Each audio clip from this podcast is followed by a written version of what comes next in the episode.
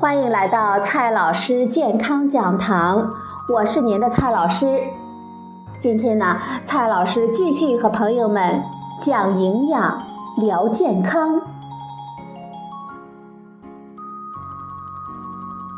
今天我们聊的话题是：活鱼下架的核心是什么？很多朋友都知道，在二零一六年，北京的一大新闻就是。各超市纷纷下架了活鱼，各种解读方式呢异彩纷呈，而官方发布了安民告示：北京市水产品近年来的抽检合格率达到九成以上，水体污染的传闻不可信，停售淡水活鱼属于企业自主行为。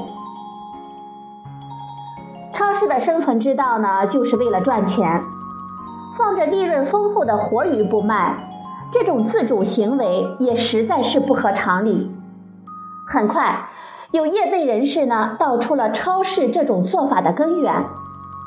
为了保持鱼的活性，许多商贩会在保存和运输的过程中使用孔雀石绿。孔雀石绿虽然价格低廉、功效卓越，但是它的残留期长已经被禁用。其实呢，孔雀石绿的使用由来已久，因为它的危害并非是立竿见影的，所以我们消费者也没有什么感觉。随着食品安全的标准越来越高，监管呢越来越严格。当政府打算要清理这种非法添加行为的时候，超市们就选择了不卖活鱼来回避风险。毕竟，即便官方那个九成合格的数字是真的，抓到一次罚几万，超市的风险呢也还是太大了。其实呢，这只是一个例子，类似的例子还有很多。鲜美的活鱼。在传统的农耕时代毫无问题，但是在我们现在社会分工越来越细的现代社会，要保持传统的饮食方式，必然要付出相应的代价。比如说，我们吃鱼，要么接受冷藏冷冻的鱼，要么付出高的保存运输的代价，要么接受一定的安全风险来换取廉价的运输保存的方式。除此之外呢，没有第四种选择。比如说，活鸡活鸭，杀鸡宰羊一直是我们中国文化中热情待客的标志，而我们呢，也习惯了现杀鸡鸭的新鲜。在农村自然毫无问题，但是在现代的都市中，要想现宰鸡鸭。这就意味着要把活鸡活鸭从养殖场运输到市场，而且在我们顾客需要之前进行喂养，这就使得禽畜都很容易感染或者是滋生病菌。在养殖场有卫生管理措施来保持卫生，而且即便是感染，也限制在养殖场内，不容易扩散出去。而把这些活鸡活鸭运输到市场，这就相当于把一个个潜在的感染源搬到了市场。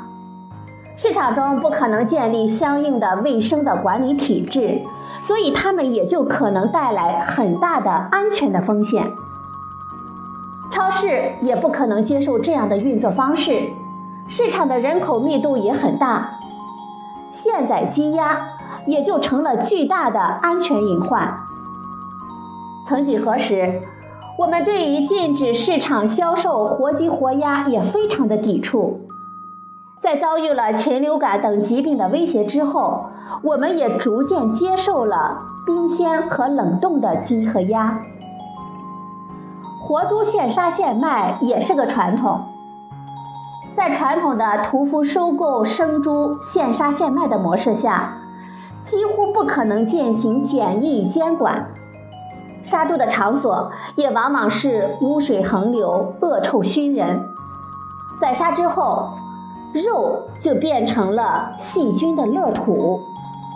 从宰杀到销售，即使只有一天半天的时间，监测的话也会发现细菌已经大量的增殖。